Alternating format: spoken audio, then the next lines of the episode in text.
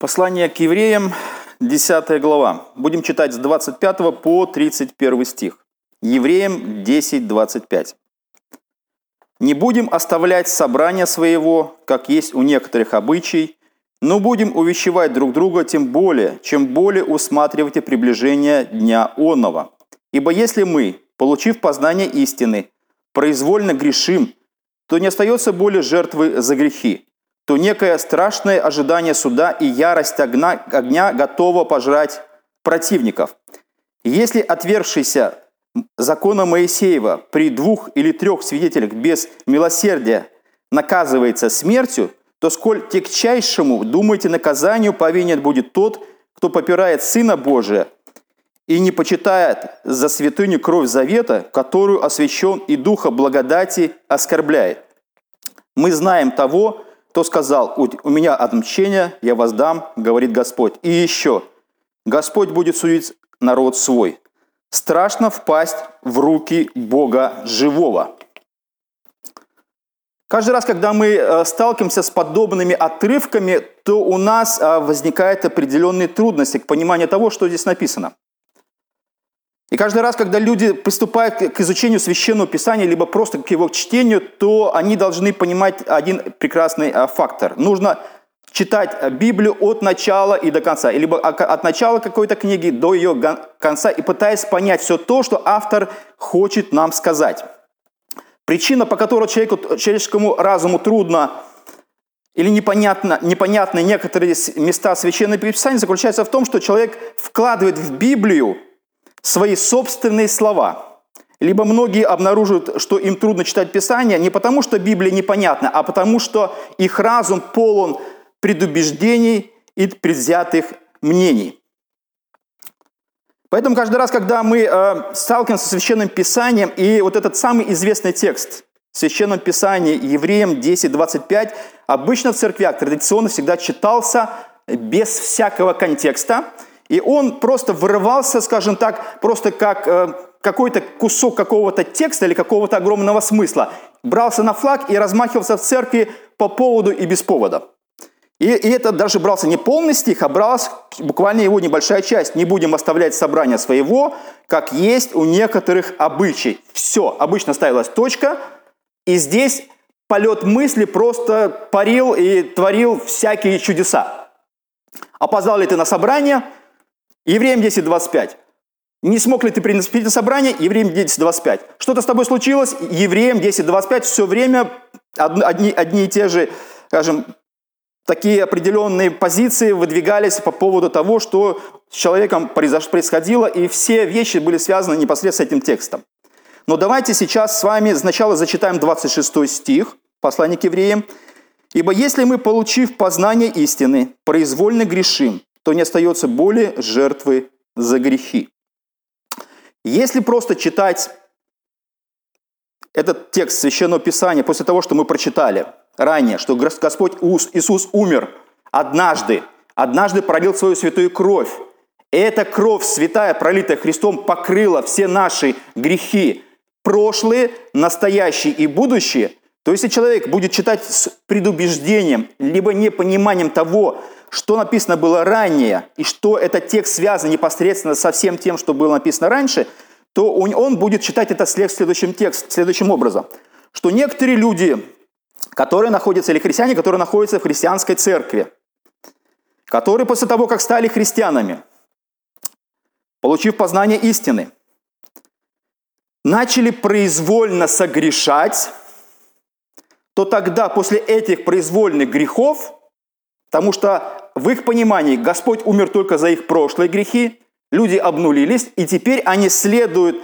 а, вслед тому, что им нужно вести абсолютно идеальный образ жизни, не согрешая никогда в христианской жизни, и таким образом, чтобы а, достигнуть спасения. То есть то, что было раньше сказано, оно вообще перечеркивается о том, что Господь однажды пролил свою кровь и закрыл все наши грехи, но люди обнуляют этот момент и думают, что о том, что Господь лишь умер за их прошлые грехи. И таким образом он читает текст Священного Писания, 26 стих. «Если мы, то есть христиане, получив познание истины, согрешаем после своего уверования в Господа, то не остается более жертвы за наши грехи. То есть наши грехи уже ничем не могут быть покрыты. Вот так люди читают этот текст.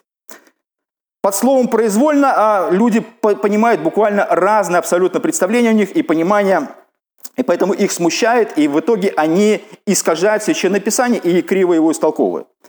Я зачитаю два а, современных перевода того, как написано, а, написан отрывок 26 стиха. «Потому что если мы, узнав истину, сознательно продолжаем грешить, то грехи эти уже не искупит никакая жертва. Логично. Если мы, христиане, сознательно продолжаем грешить, то уже ничто не сможет покрыть наши грехи. Следующий отрывок, современный перевод. Ведь если мы, уже получив познание истины, продолжаем намеренно грешить, у нас больше нет жертвы за грех. Но если мы э, таким образом пытаемся читать этот текст Священного Писания, то я хочу спросить, много ли есть христиан, которые грешат бессознательно. Потому что здесь, как мы прочитали, если кто-то грешит сознательно, либо написано намеренно грешит. Грешим ли мы каждый день сознательно, либо бессознательно? Сколько раз мы грешим сознательно и сколько раз мы грешим бессознательно? Я полагаю, что каждый раз, когда мы грешим в нашей христианской жизни – мы грешим произвольно. Либо мы грешим сознательно, либо мы грешим намеренно. Очень немногие люди грешат бессознательно. А вчера мне рассказали такой момент, я его не знал, так ли это на самом деле, либо нет. Мне рассказали следующее. А, когда люди а, очень сильно выпивают или доходят до определенной кондиции, то потом наступает такой момент в их жизни, когда они пробуждаются после пьянки очередной – на самом деле их спрашивают, а ты помнишь, что было раньше? Они говорят, что нет, я ничего не помню. И на самом деле, как мне сказали, люди не врут. Почему таким образом? Потому что когда они а, были в этом состоянии, а, у них было, работала временная так называемая память. И после того, как они уснули, эта временная память, просто не было у этой памяти задачи сохранить все те действия, которые человек совершал, а, пока он был в сознании. Поэтому, когда он просыпается, пробуждается или трезвеет, он на самом деле искренне не помнит все то, что с ним случилось. Но я не думаю, что таким образом состоит наше понимание э, согрешения. Что мы согрешили где-то в нашей жизни, потом мы уснули, проснулись, и мы сказали, все, что и раньше было, то, что я сказал, либо я сделал, это было бессознательно. Но если мы таким образом подходим а к нашей жизни, то это немножко звучит нелепо. Поэтому слово «произвольно» нужно переводить как «сознательно» либо «намеренно». Когда мы читаем Послание к римлянам, 7 главу, 15 э, стих, апостол Павел говорит следующее. «Ибо не понимаю, что делаю, потому что не то делаю, что хочу, а что не, ненавижу, то делаю». Из этого мы видим, что Павел не впадал в грех случайно. То, что делал апостол Павел в своей христианской жизни, а этот текст я рассматриваю как состояние Павла после того, как он пришел ко Христу Иисусу, а, было абсолютно э, осознанно, намеренно. И Павел восклицает о своих грехах и о том, что он, живя в своем греховном теле, все равно начинает грешить перед Господом, продолжает грешить перед Господом. И он просит избавления у Господа, кто избавит меня от этого греховного тела. Поэтому каждый раз, когда мы смотрим на этот отрывок Священного Писания, мы говорим, кто вопиет о грехе? Павел. Сам Павел, апостол, вопиет о своих грехах, которые он совершал полностью намеренно – Сознательно. Он сознательно делал зло и грешил. Поэтому если Павел грешил произвольно, либо намеренно, либо сознательно, то согласно посланию к евреям, которое мы прочитали ранее, не остается больше никакой жертвы за грехи апостола Павла. Если какой-то человек погибает, неверующий, безбожник, и попадает в ад, то, скорее всего, он увидит там апостола Павла, исходя из этого толкования – Потому что апостол Павел уже не имел больше жертвы за его грехи, потому что он совершал их во время христианской жизни. И если бы э, обстоятельства или толкование э, остается таким образом, как люди иногда думают, что речь идет о христианах, которые согрешают какими-то э, моральными грехами в церкви, то тогда бы не остался бы спасенным ни один христианин. Невозможно было бы никакими манипуляциями сделать таким образом, чтобы каким-то образом закрыть грехи, которые человек совершает в своей христианской жизни. Потому что все, что он делает, это он делает намеренно и сознательно. Все наши грехи преследуют нас, мы осознаем их абсолютную реальность. Поэтому а, слово произвольно, либо сознательно, либо намеренно нужно а, читать а, немножко раньше, либо понимать немножко раньше, потому что до 26 стиха следует стих 25, самый известный. Стих 25. «Не будем оставлять собрание своего, как есть у некоторых обычай, но будем увещевать друг друга, тем более, чем более усматривать приближение дня онного». И мы здесь видим прямую связь 25 и 26 6 стиха. Почему мы не должны оставлять собрание своего? Ну, и почему мы должны увещевать друг друга? Спрашивается а в 25 тексте. Он говорит, не будем оставлять и будем увещевать друг друга. Потому что когда мы грешим произвольно, после получения познания истины, то больше не остается жертвы за грехи. То есть эти два стиха, 25 и 26, связаны между собой. Не будем оставлять собрание своего и грешим произвольно. Эти стихи взаимосвязаны. Мы не должны покидать своего собрания, но увещевать друг друга, потому что когда мы грешим произвольно, не остается больше грехов, жертвы за грехи. Значит, получается следующим образом. Мы не должны покидать своего собрания, и мы не должны произвольно грешить. Вот как бы два «не», которые стоят в 25-26 стихах. И если мы собираемся вместе, как, то мы не являемся теми, кто произвольно грешит. Если мы привычно покидаем собрание свое, то мы являемся теми, кто произвольно грешит.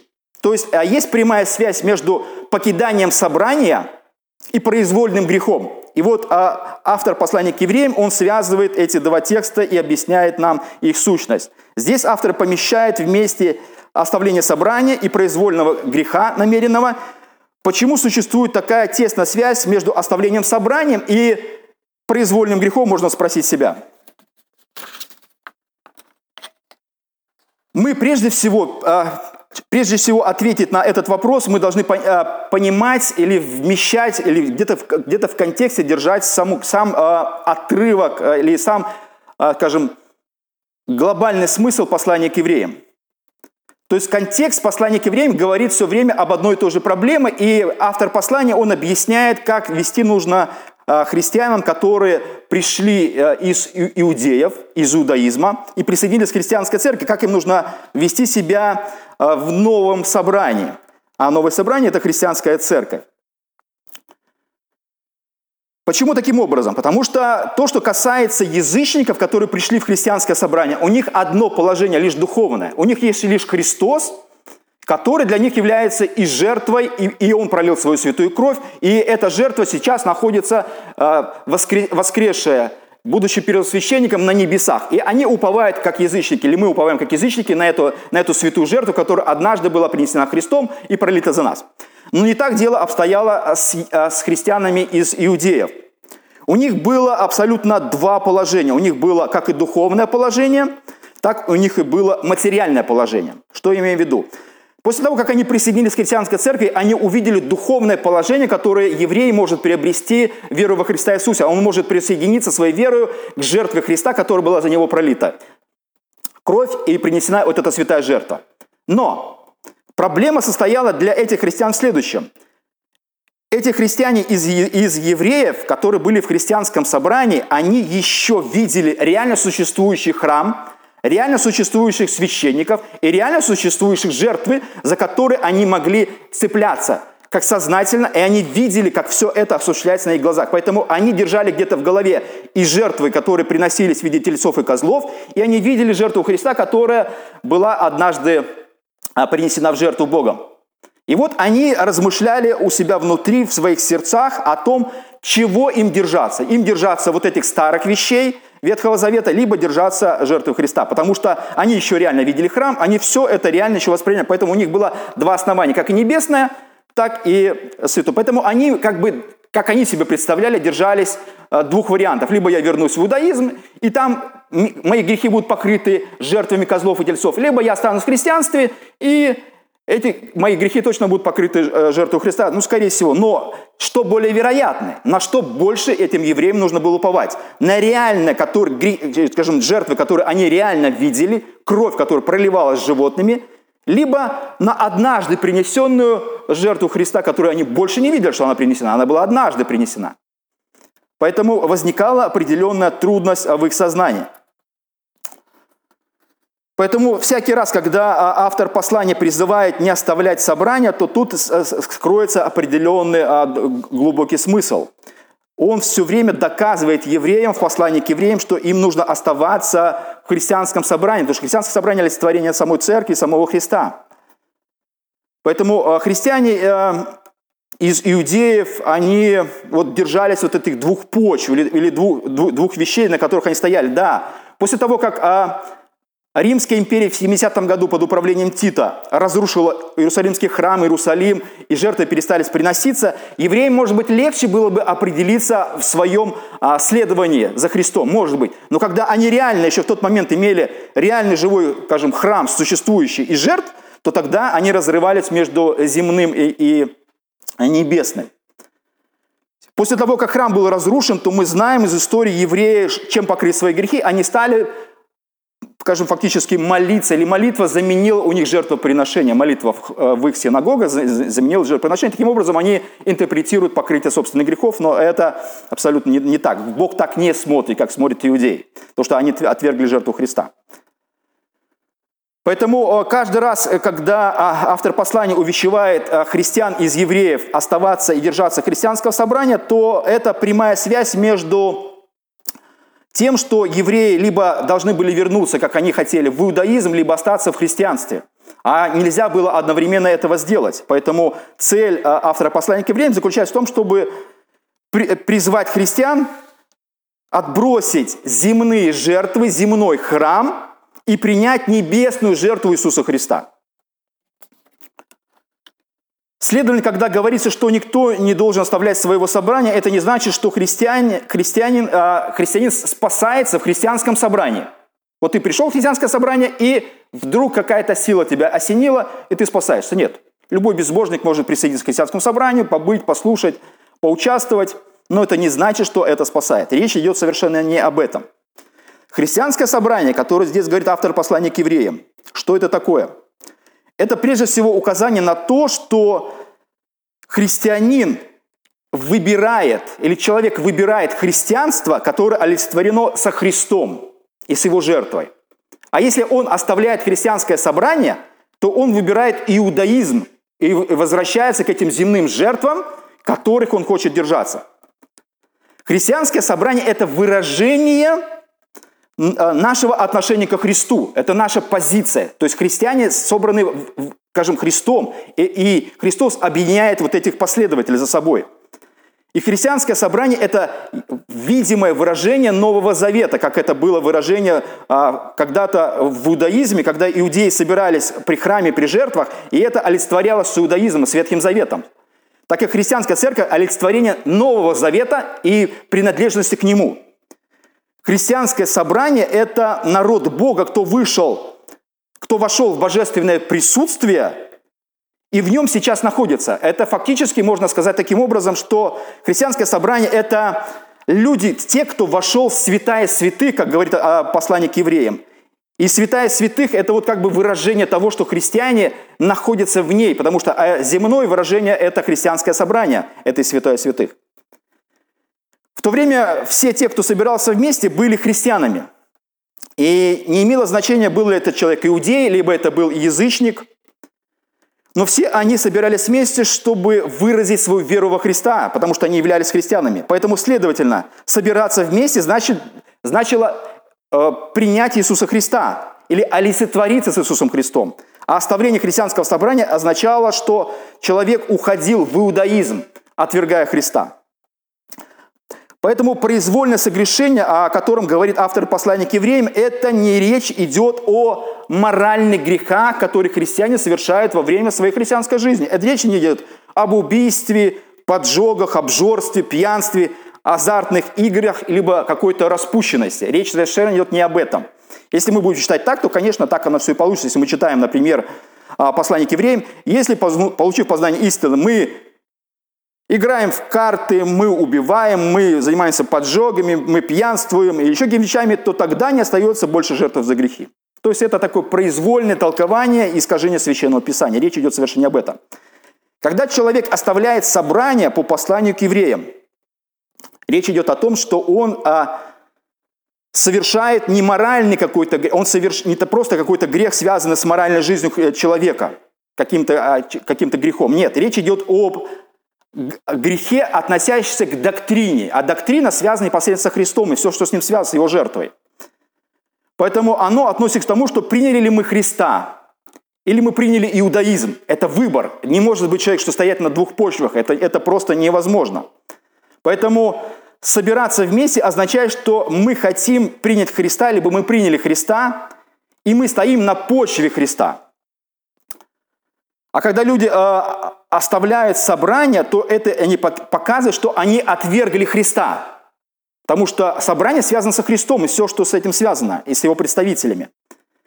Значит, люди оставляют это собрание и, и куда-то уходят. А в том контексте речь шла о том, что люди уходили в иудаизм, возвращались, чтобы найти там жертву, которая их покроет грехи. Поэтому это означает, что вернуться в иудаизм, покинув Христа, когда люди это делают, автор послания в 26 стихе говорит, более не остается жертва за грехи. То есть тут существует проблема – когда люди выходят из христианства, где есть жертва, которая покрывает все их грехи, настоящее, прошлое и будущее, и уходят под какие-то другие жертвы или под другую компетенцию, автор послания говорит, там нету чем закрыться. Более нету жертв, которые бы закрыли вас. Почему? Потому что Господь отменил жертвоприношение животных. Все, они отменены раз и навсегда. Если Бог их отменил, что Бог сделал? Бог вводит жертву Христа и его кровь, чтобы покрыть все наши грехи. По-другому человек не может спастись. Он не может решить проблему своих собственных грехов. Грехи, они просто не могут висеть в воздухе. Они должны быть с чем-то закрыты. Закрыты обязательно кровью. Чем закрывались иудеи без Христа, когда уже Христос умер? Ничем. Поэтому произвольно грешить – это речь шла о том, что иудеи, годами находившиеся в христианском собрании, они возвращались в иудаизм, и там уже не было ничего, что могло бы покрыть их грехи. 26 стих говорит, что не остается больше этих жертв за грехи. 20, Если мы, получив познание истины, произвольно грешим, то не остается более жертвы за грехи. Послание к евреям говорит о том, что э, дело искупления, начатое Христом, закончено раз, э, раз и навсегда. Его дело совершенно и навечно закончено. Если мы не хотим э, иметь Христа, то у нас больше не остается никакой другой жертвы. То есть все, человек остается один на один с Богом, а что его спасет? Ничего. Он отправляется в место погибели. Христос однажды принес свою жертву, и больше не нужно эту жертву приносить. Если мы не хотим а, принять жертву Христа, то больше тогда у нас не остается никаких вариантов. Это выглядит следующим образом, потому что автор послания, он говорит следующее. То, а, значит, познав, а, если мы, получив познание истины, произвольно грешим, то больше, то не остается более. А слово «более» можно перевести следующим образом. Более. Более жертва за грех. Что такое слово «более»? Что он имеет в виду? Представьте себе, Есть единственная бутылка воды. Она вот единственная, и в пустыне человек находится.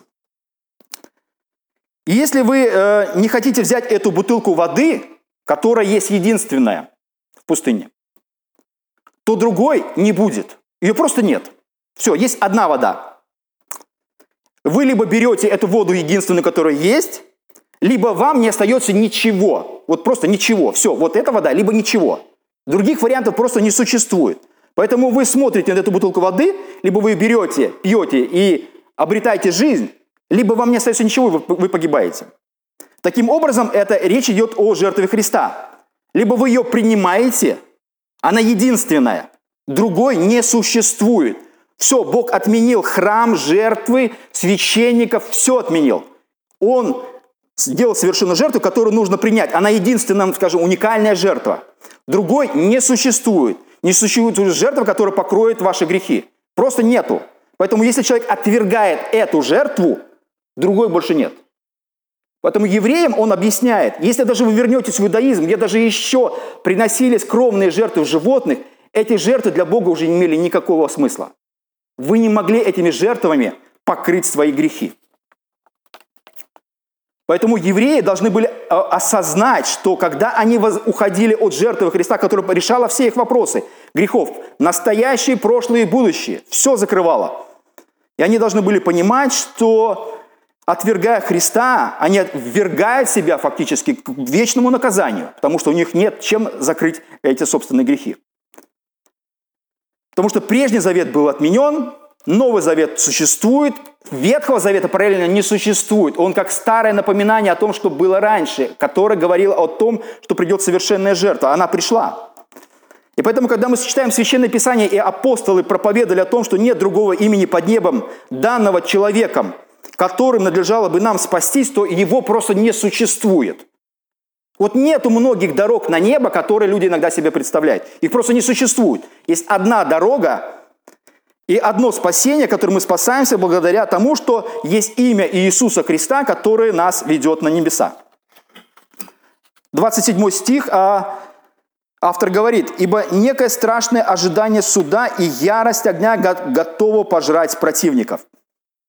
Он предупреждает, вот если нет жертвы, которая покрывает ваши грехи, либо наши грехи, то тогда лишь человек сталкивается с чем? Он сталкивается с страшным ожиданием суда, потому что у него нет, скажем, жертвы, которая покрыла бы его грехи. И он ожидает ярость огня, которая должна его пожрать. Все, то человек остается один на один с Богом, который, поверьте, за каждый грех спросит. И это будет очень суровое наказание. Он предупреждает, если вы отвергли Христа, то вы сталкиваетесь с яростью огня и с живым Богом, который вас, вас просто пожрет огнем. И это очень-очень суровое предупреждение. Поэтому, если иудеи оставляют свое собрание, или а, собрание связано со Христом, и возвращаются в иудаизм в поисках других жертв за грехи, то они буквально сталкиваются не с Богом, который их спасет благодаря этих жертв, потому что жертвы уже не имеют значения, сколько бы вы их ни принесли а вы сталкиваетесь с Богом живым, который олицетворяется с огнем и наказанием.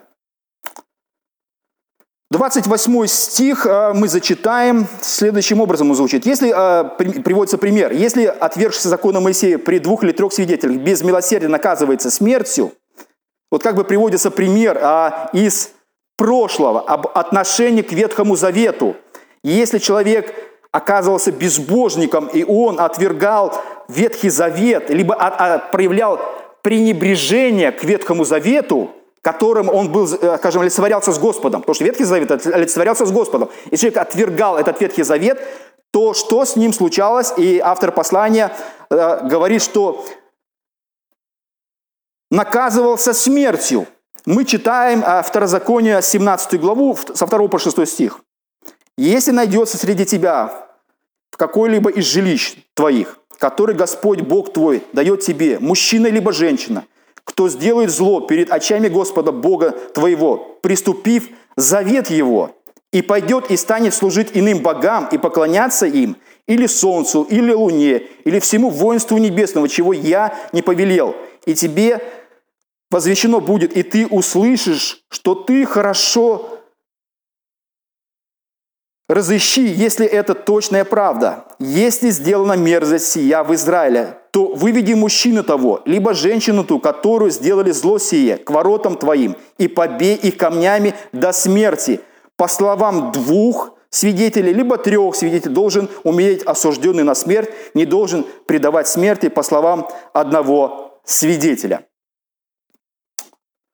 Приводя пример Ветхий Завет и о суровости наказания, о том, что человек, э, скажем, уходил из под влияние Ветхого Завета и уходил выдало поклонство фактически к лжебогам, отвергая, либо пренебрегая, либо пиная Ветхий Завет, Бог требовал с таким человеком, который находился в Завете, скрепленный кровью животных, при законе Моисеева, убивать его насмерть.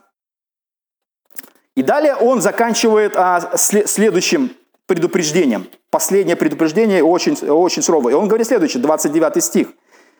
То то сколь тягчайшему, думаете, наказание повинен будет тот, кто попирает Сына Божия и не почитает за святыню кровь завету, которую освящен и Духа благодати оскорбляет. Если было такое суровое наказание, связанное с отвержением либо пренебрежением к Ветхому Завету, когда человек уходил в идолопоклонство, поклоняясь Луне и звездам, либо лжебогам, это наказывало смертью, то Иисус говорит, если вы отвергаете Сына Бога, то сколь тягчайшему наказание повинен будет тот, кто попирает Сына Божия. Слово «попирает» на, на, в Древнем Востоке означало следующее. А он говорил о том, что это был какой-то жест, связанный с тем, что человек выражал свое пренебрежение кому-либо.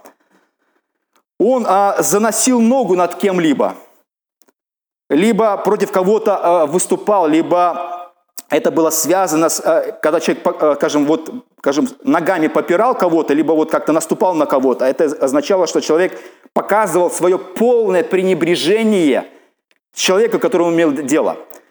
Поэтому э, автор послания, он говорит о том, что это связано непосредственно с Иисусом Христом. Это, это похоже на это. Если человек отвергает жертву Христа, уходит из христианского собрания и пытается где-то найти спасение вне его, он а таким образом оказывает пренебрежение – либо наступает, либо попирает Сына Бога, то тем, большему наказанию подвержен будет тот. И кто не почитает за святыню кровь завета, это, это ужасно. То есть если человек не считает, что кровь, она достаточна для того, чтобы смыть все его грехи, прошлые, настоящее и будущее. Человек ищет где-то еще Евангелие, иного Евангелия, которое его спасет.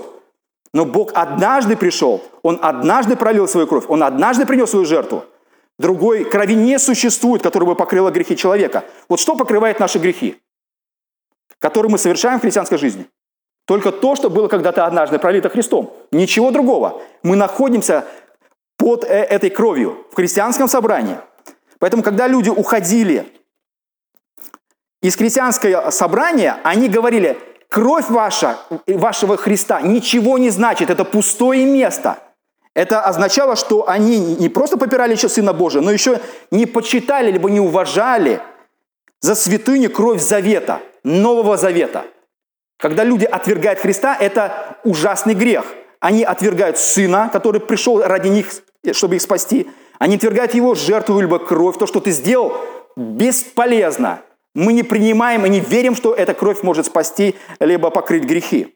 Либо когда христиане изобретают новые стили Евангелия, они думают, что только покрыты прошлые грехи. Что с настоящими и будущими грехами? Чем вы их покроете?